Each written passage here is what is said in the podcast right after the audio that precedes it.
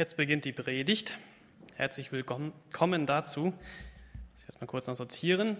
Wisst ihr eigentlich, ähm, ist mir gerade eingefallen, was ich ähm, beruflich vor meinem Pastorsein gemacht habe? Jürgen weiß das, weiß das noch jemand? Ein paar, okay. Ich war äh, Fachkraft für Lebensmitteltechnik. Ich habe drei Jahre lang Ernährungslehre in der Berufsschule gehabt. Trotzdem habe ich das eben alles vergessen. Benny wusste das, wie man Kalorien sortiert. Das ist auch schon ein paar Jahre her. Trotzdem habe ich mich an einiges erinnert, auch in der Predigtvorbereitung, ähm, was meinen Körper betrifft. Ich weiß sehr gut, was für meinen Körper gut ist und was auch nicht und möchte euch gerne daran Anteil haben lassen. Lebe dein Ändern, Körper, Geist und Seele. Und der Untertitel dieser Predigt ist, werde und bleibe fit für Gott im Körper, aber auch im Geist. Wenn du diese Predigt gerade online hörst, gratuliere ich dir, wenn du gerade am Joggen bist. Dann machst du alles richtig. Konzentriere dich auf dein Laufen, auf dein Atmen, bekomm keine Seitenstiche, aber hör trotzdem zu. Ich habe neulich ein Feedback bekommen. Ja, ich höre deine Predigt immer beim Joggen. Und dachte ich, oh, das muss sehr motivierend sein. Ähm, keine Ahnung, habe ich noch nie probiert. Hört lieber Musik beim Joggen und powert euch richtig aus, das ist gesund. Ähm, aber zurück zur Predigt. Werde und bleibe fit für Gott. Wir haben schon einige Verse von Jürgen Oppenheim gehört zum Thema Körper. Was sagt eigentlich die Bibel dazu? Und ich war überrascht, wie viele Texte auch wirklich explizit den Körper erwähnen, auch im Neuen Testament und auch gerade, wie ich mit meinem Körper umzugehen habe. Ja, sind sehr, sehr viele auch ermahnende Worte und ich war sehr überrascht darüber. Und ähm, steht eine ganze Menge darüber. Und einen besonderen Abschnitt finden wir im Korintherbrief, den Paulus an die Gemeinde in Korinth schreibt. Und dort steht im 1. Korinther Kapitel 6, Verse 19 bis 20. Ähm, dort steht, wisst ihr nicht, dass euer Leib ein Tempel des Heiligen Geistes ist, der in euch wohnt? Gott hat euch seinen Geist gegeben und ihr gehört nicht mehr euch selbst. Er hat euch freigekauft und als sein Eigentum erworben. Macht ihm also Ehre an eurem Leib. Eine andere Übersetzung übersetzt das so. Habt ihr denn vergessen, dass euer Körper ein Tempel des Heiligen Geistes ist? Der Geist, den Gott euch gegeben hat, wohnt in euch und ihr gehört nicht mehr euch selbst. Gott hat euch als sein Eigentum erworben. Denkt an den Preis, den er dafür gezahlt hat. Darum geht mit eurem Körper so um, dass es Gott Ehre macht. Sehr herausfordernd, wie ich finde. Gott mit seinem Körper ehren. So mit meinem Körper umgehen, dass es Gott ehrt. Was bedeutet das? Dieser Text in diesem Korintherbrief steht im Zusammenhang mit Ding, vielen Dingen, die man falsch machen kann, die Menschen falsch gemacht haben zur dortigen Zeit in Korinth und die man eigentlich auch besser nicht tut.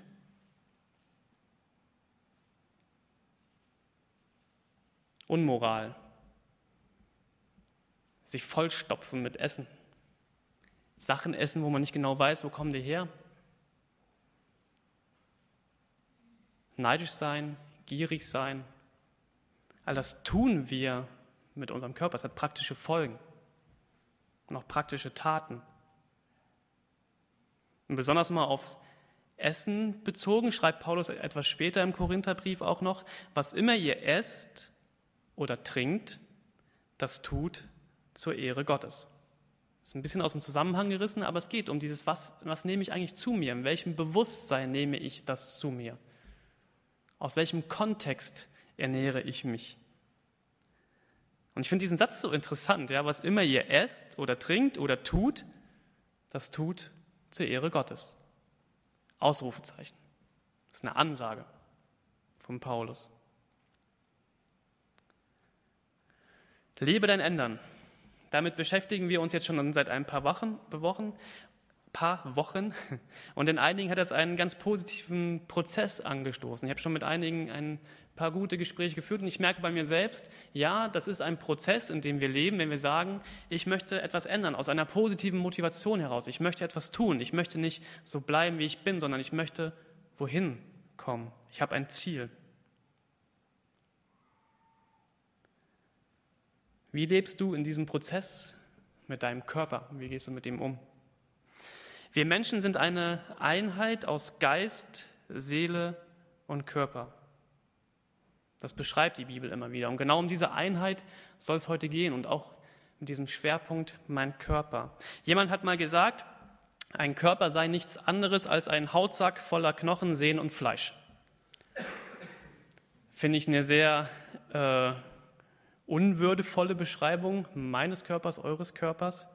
Und ich finde, wenn man das auf die Spitze treibt, ja, mein Körper ist nichts weiter als ein Hautsack gefüllt mit Haut, Sehnen, Fleisch und Knochen, dann ist es auch eher so eine Missachtung von dem, was eigentlich dort geschaffen wurde.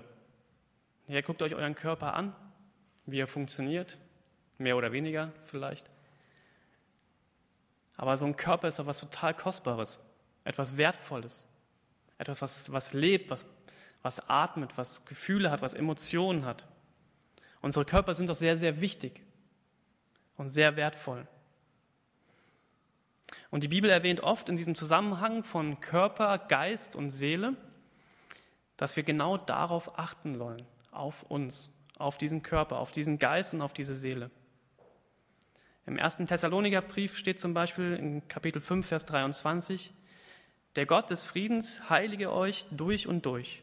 Er schütze euren Geist, eure Seele und euren Körper, damit sie unversehrt sind wenn Jesus Christus, unser Herr, wiederkommt.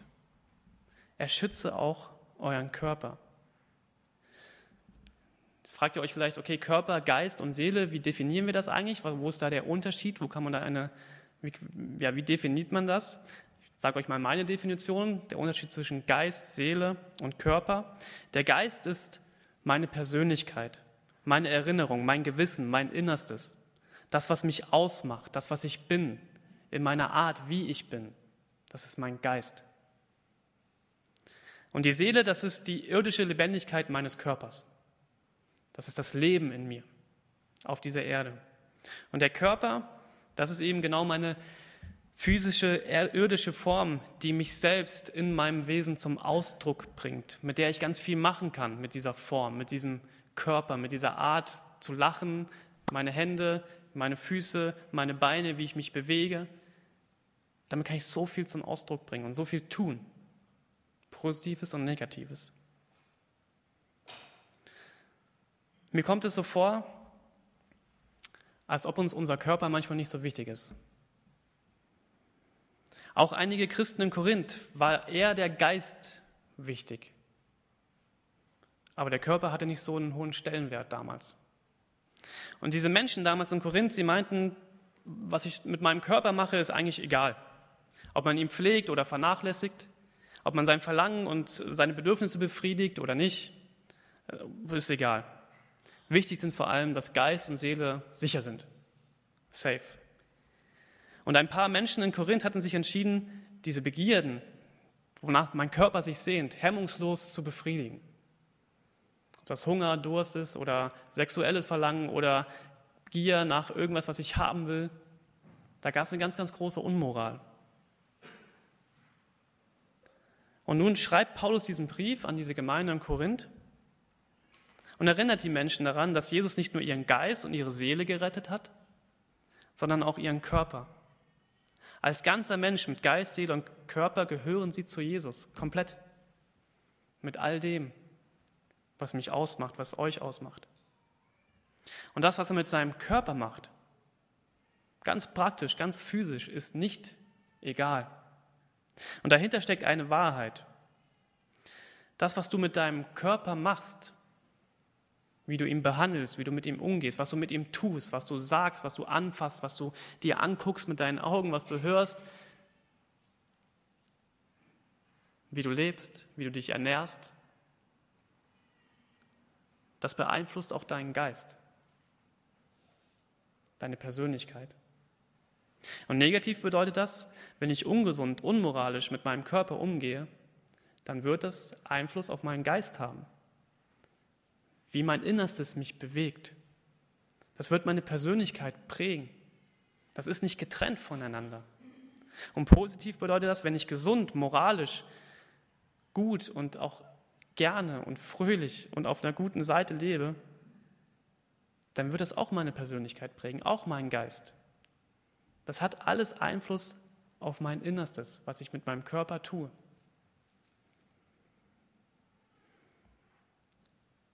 Und wenn es um deinen Körper geht, um unseren Körper geht, um den Körper der Menschen, dann sind viele Menschen erstaunlich kurzsichtig. Und ich sage das aus eigener Erfahrung. Also wegen meinem Körper.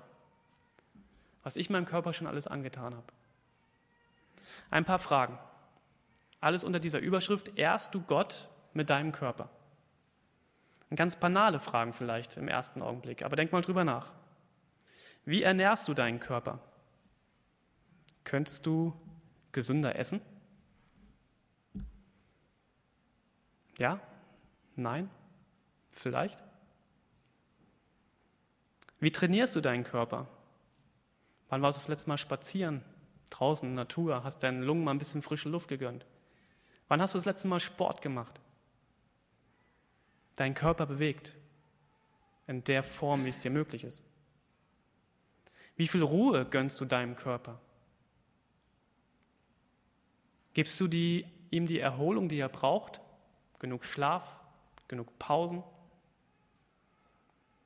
Gibt es eine Sucht, die deinen Körper kaputt macht?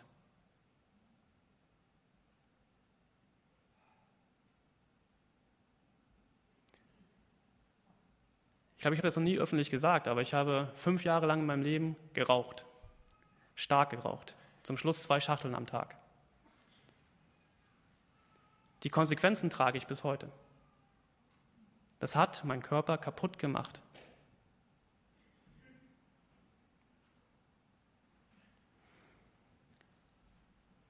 Dein Körper ist ein heiliger Ort.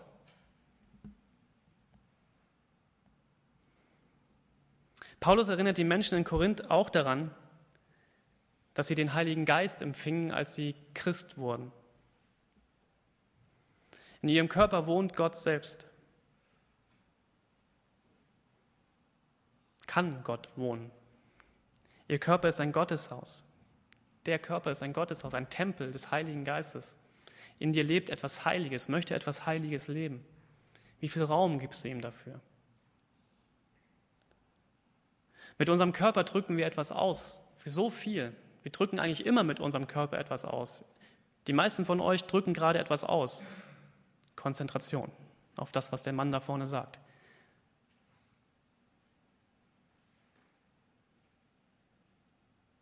Sind unsere Gefühle von Trauer bestimmt, dann weinen unsere Augen. Unser Innerstes kommt nach außen. Überwältigt uns Mitleid, dann, dann will ich irgendetwas tun. Unser Innerstes kommt nach außen. Freuen wir uns, dann lacht und tanzt unser ganzer Körper. Das, was, was ich im Inneren spüre, kommt raus. Und denken wir angestrengt nach, dann bilden sich Falten auf der Stirn. An unserem Körper kann man sehen, was in uns vorgeht, was uns wirklich beschäftigt, wie es uns wirklich geht. Ja, ich weiß, viele von uns und ich auch können auch ganz gut verstecken, was in einem vorgeht, aber oft kommt es doch raus. Und ich habe, als ich so diese, diese, diese Sachen nochmal gelesen habe, dachte ich, ich möchte mit meinem Körper etwas ausdrücken. Nämlich das, was, was mir am wichtigsten geworden ist in meinem Leben nämlich dass ich frei bin und erlöst bin. Das möchte ich mit meinem Körper ausdrücken. Und ich will es so lange ausdrücken, wie es mir möglich ist.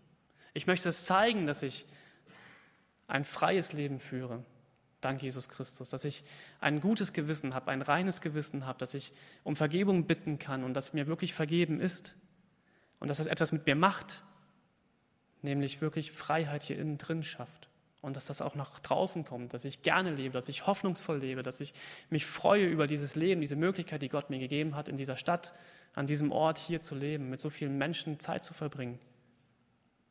Und dass ich mich freue über diesen Gott und über diesen Jesus, der so viel ermöglicht hat in meinem Leben. Das möchte ich ausdrücken mit meinem Körper, wie ich ihn behandle. Ja, es gibt Krankheit, Leid und Tod und Gebrechlichkeit. Und ich weiß, wir werden alle älter. Aber hier gibt es viele alte Menschen, hier in dieser Gemeinde. Und ich, sagt das jetzt immer so ganz äh, platt, ohne dass ich das abgesprochen habe mit euch Älteren. Ich freue mich über viele von euch, wo ich das genau sehen kann, dass ihr das macht. Ihr strahlt so eine Freundlichkeit und Güte und Wärme aus. Ja, ihr werdet nicht mehr joggen gehen, das weiß ich. Aber ihr werdet draußen Fahrrad fahren und spazieren gehen oder ihr werdet sitzen in der Sonne und mich einladen zum Kaffee und Kuchen und oder naja, was, was ist gesund? Äh, Wasser und Gurken. Und ich freue mich, dass es bei vielen von euch wirklich sich die letzten Jahre durchgezogen hat und ihr ehrt Gott mit eurem Körper, das, was ihr ausstrahlt. Neulich schrieb jemand in unserer WhatsApp-Gruppe, wir haben ja so eine Gruppe, wo wir uns immer Nachrichten schreiben, so Männer, und äh, wir haben uns ein bisschen ausgetauscht und einer schrieb äh, den Satz in der letzten Woche, manchmal bin ich echt froh, dass wir im Himmel einen neuen Körper bekommen. Und die Antwort von einem anderen war, an deiner Stelle würde ich mich auch freuen.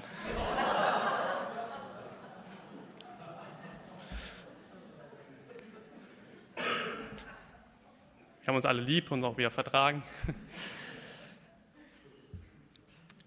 Und ja, das ist auch eine Wahrheit. Letztlich sehnt sich alles nach Erlösung und Befreiung.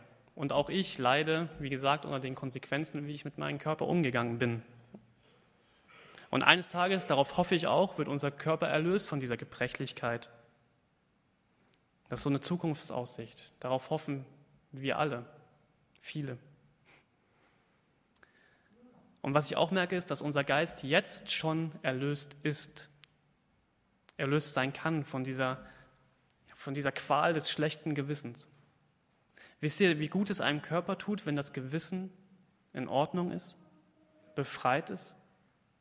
Wenn ich mit geraden Rücken stehen kann und sage, ja, ja, ich weiß, ich habe viel Mist gebaut in meinem Leben, aber da ist jemand, der hat mir vergeben. Und ich kann das loswerden. Das drückt sich aus in meiner Körpersprache.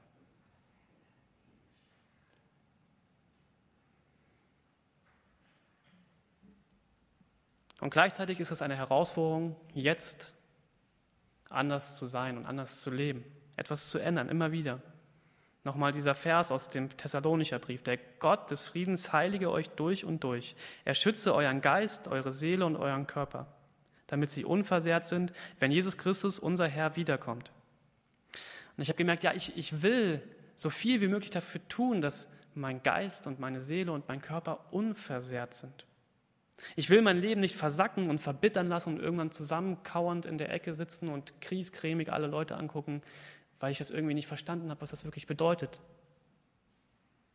Und ich will, dass man mir das ansieht in, in dem Rahmen meiner Möglichkeiten,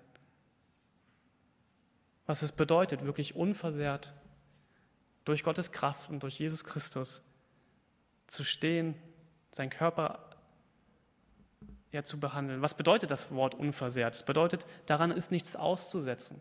Ich habe ganz viel an meinem Körper auszusetzen, so ist es nicht. Ich habe noch viel Arbeit vor mir. Ich weiß auch, dass ganz viele Sachen in meinem Geist, in meinem Inneren, wo ich ganz viel noch zu tun habe. Aber dieses Bewusstsein und dieser, dieser Drang, ich möchte da dran, lässt mich unversehrt vor Gott stehen und sagen so, ja, und danke, dass du die Möglichkeit gibst, immer wieder etwas in meinem Leben zu tun. Ich möchte meinen Körper, meinen Geist und meine Seele beschützen, ihn kostbar behandeln, ihn als Geschenk sehen. Du, wie du hier bist, mit deinem Geist, mit deiner Seele und mit deinem Körper, wusstest du, dass du einmalig bist auf dieser Erde? Ja, das haben wir schon alle vielleicht ganz oft gehört. Du bist einmalig. Aber diese Kombination, so wie du bist mit deiner Persönlichkeit und deinem Körper, die gibt es tatsächlich nur einmal. Und wenn man sich das bewusst macht, vielleicht wird dir dann noch mal ein bisschen mehr deutlich, was das eigentlich für ein kostbares Geschenk ist. Du. Wirf dich nicht weg.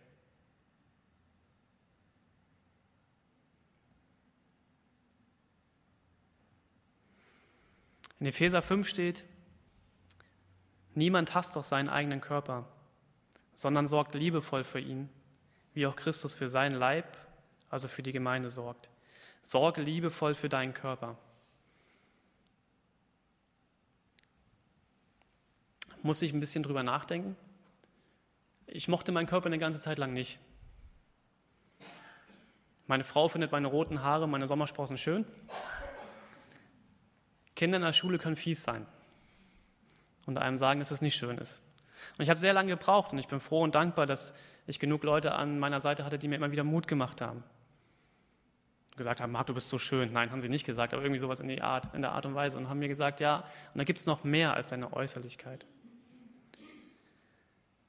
Und ich habe lange gebraucht, was es bedeutet, ähm, wirklich auch zu wissen, wie kostbar mein Körper ist und was ich für ein Geschenk dort bekommen habe. Ich habe ganz, ganz viel Blödsinn mit meinem Körper gemacht. Aber ich musste diese Erfahrung machen. Und heute kann ich sagen, ich möchte mich um meinen Körper kümmern, auf eine positive Art und Weise, weil ich weiß, dass ich damit noch was anfangen kann. Ich möchte liebevoll mit meinem, für meinen Körper sorgen. Und ich musste da an, an ein Training denken und diesen ähm,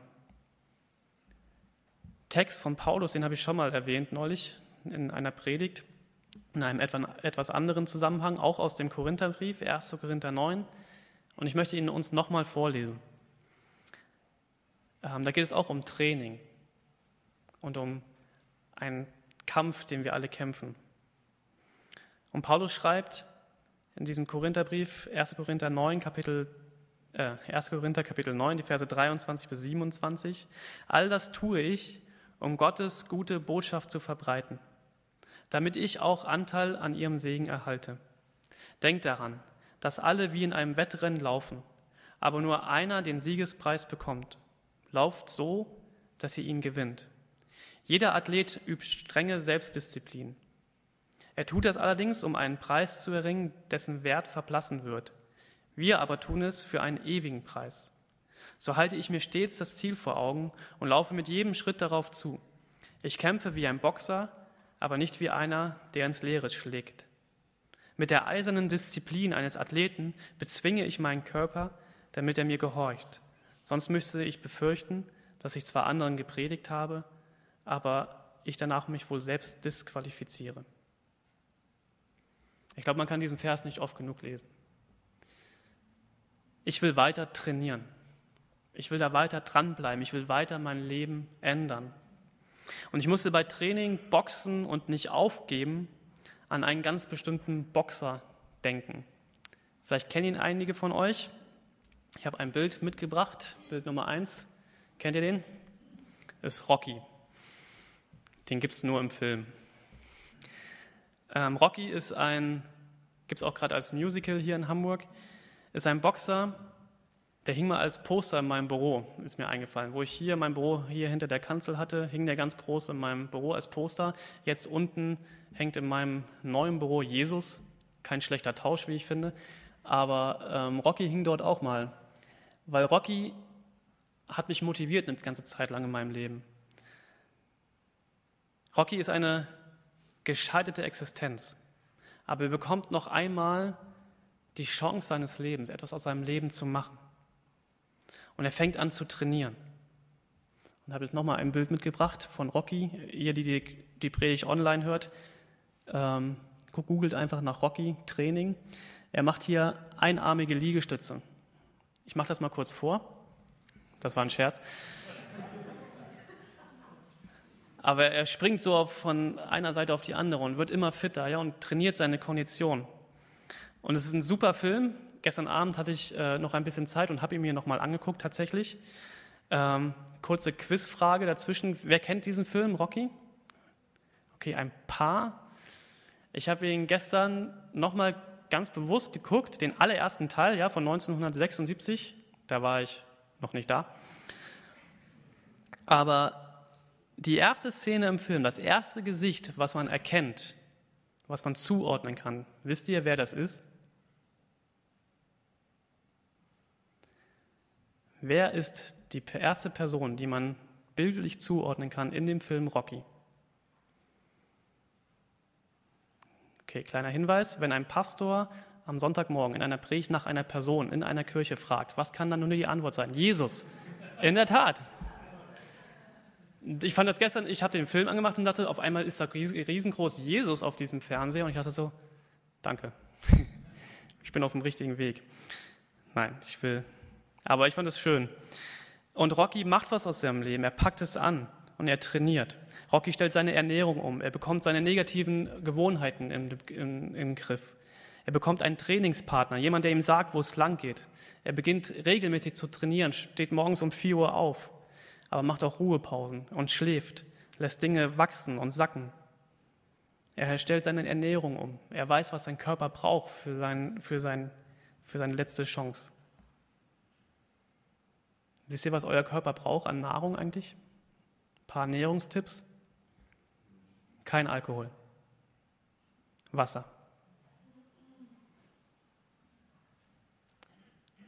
Täglich Alkohol trinken ist nicht gut. Challenge für diese Woche. Also Herausforderung gebe ich euch mit. Bis nächste Woche Sonntag, immer wenn ihr Alkohol trinken wollt, trinkt ihr ein Glas Wasser. Stattdessen. Tut es mal. Kein Fastfood, frisches Gemüse. Nicht jeden Tag billiges Fleisch. Hochwertiges Fleisch. Bewusst gekauft ist teuer, aber gesund. Und nicht zu viel Zucker. Am besten gar keinen Zucker. Und Jürgen hat das eben schon erwähnt. 2000 Kalorien ist ungefähr der Richtwert. Fangt mal an, Kalorien zu zählen. Ein Cheeseburger bei McDonald's hat 300 Kalorien. Wenn ihr drei esst, ist die Hälfte eures Tagesbedarfs gedeckt. Und so weiter. Es gibt so viel. Er holt viel aus sich raus, dieser Rocky. Und er trainiert hart. Und wisst ihr, was das Schöne ist? Er trainiert und trainiert und die Leute sehen, dass er fitter wird und er begeistert mit seinem Training andere Leute. Noch ein Bild. Er läuft vorweg und so eine ganze Kinderschar rennt hinter ihm her und alle jubeln ihm zu. Und sie merken, ey, der Mann, der hat was verändert in seinem Leben. Der will irgendwo hin. Er hat ein höheres Ziel auf einmal und er ändert sich. Und das hat einen positiven Einfluss in diesem Film auf den ganzen Stadtteil. Und er hat Erfolg. Das vielleicht berühmteste Bild von Rocky in Philadelphia auf diesen Treppenstufen. Am Anfang, da sind ganz, ganz viele Treppenstufen davor, dieses Siegerbild. Und wo er zum ersten Mal da hochläuft, klappt er fast zusammen. Und er macht ein paar Wochen Training und schafft es, da hochzulaufen und jubelt und freut sich über das Ziel, was er erreicht hat. Ich finde, das Bild können wir jetzt mal dran lassen, bis ich fertig bin. Werde und bleib fit für Gott mit deinem Körper, auch mit deinem Geist. So lange wie möglich. Was hast du für ein Ziel vor Augen? Das Ziel ist das ewige Leben. Also mein Ziel ist das. Und so viele wie möglich dorthin mit hinnehmen. Und dass ich diese Hoffnung, diese Zuversicht auf dieses Leben habe, das möchte ich ausdrücken in meinem Leben. Und es ist eine positive Motivation, wie ich finde. Ich weiß, wo ich mal sein werde. Ich weiß, dass ich irgendwann mal da oben stehen werde und jubeln werde, weil ich angekommen bin. Und weil ich jetzt schon ganz viele Sachen in meinem Leben halt erlebe, die genau dorthin, darauf hinweisen, wo wir uns darauf freuen können. Und in der Bibel gibt es ganz viele schöne Beschreibungen, Zusagen von Gott, die dieses Ziel beschreiben. Eine in Psalm 116. Ich werde wandeln vor dem Herrn im Lande der Lebendigen ich werde das tun. Und in Römer 6 steht, ich, die Gabe Gottes ist das ewige Leben in Christus, unserem Herrn. Und ich will alles dafür tun, dass ich so gut trainiert wie möglich, so unversehrt wie möglich dort oben ankomme oder dort ankomme. Oben ist ja auch noch so ein Begriff. Nicht, weil ich es muss, sondern weil ich es möchte. Weil das ein Leben ist, was sich lohnt zu leben. Frei, von ungesunden Sachen, unmoralischen Sachen. Und alles, was für meinen Körper gilt, das gilt auch für meinen Geist. Sie gehören hier auf der Erde zusammen. Sie sind eine Einheit. Wie trainiere ich meine Seele, mein Innerstes? Indem ich sie richtig ernähre. Indem ich sie Gottes Wort aussetze.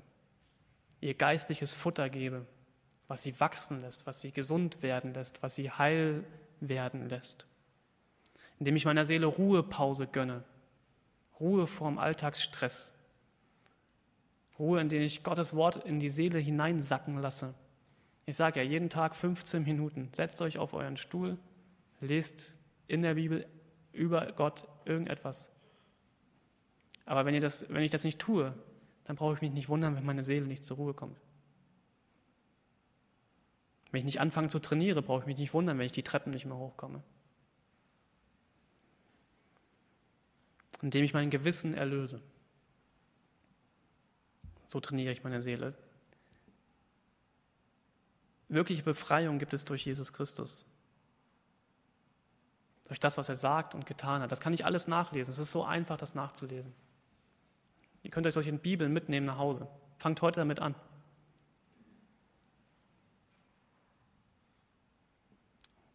Und nochmal die Gewissheit. Und dann lauf diesen Lauf, trainiere und begeistere andere, reiß sie mit. Ein Satz hat mich diese Woche auch geprägt, das ist aus Psalm 31. Du stellst meine Füße auf weiten Raum.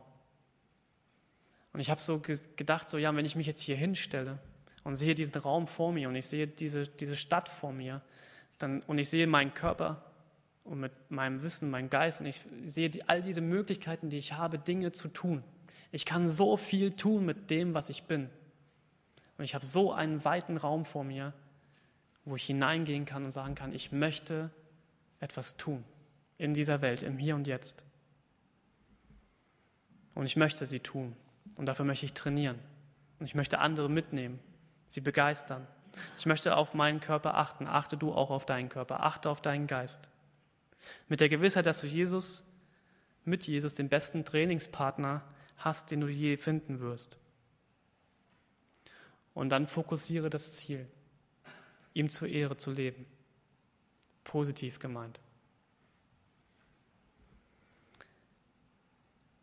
Wenn ich mir bewusst mache, was Jesus Christus für mich getan hat, dass er es mir ermöglicht, ein ewiges Leben zu leben. Mit einer hundertprozentigen Gewissheit, mit einer ganz festen Zusage.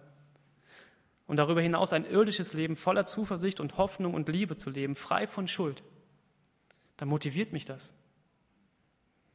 Es, es motiviert mich dazu, immer wieder über meinen Schatten zu springen und Gott mit all dem, was ich habe, bin und kann und lebe, zu ehren. Und das mit anderen Menschen zu teilen das nicht nur bloße Worte sein zu lassen, sondern mit Leben zu füllen, mit einem körperlichen, irdischen Leben.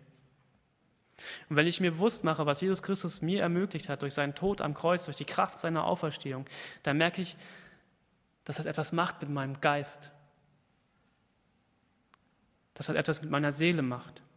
Dass das etwas mit meinem Körper macht. Das will raus. Das will anbeten. Das will Danke sagen. Genau das wollen wir jetzt tun. Wir wollen Danke sagen. In Epheser 2 steht, denn wir sind Gottes Schöpfung.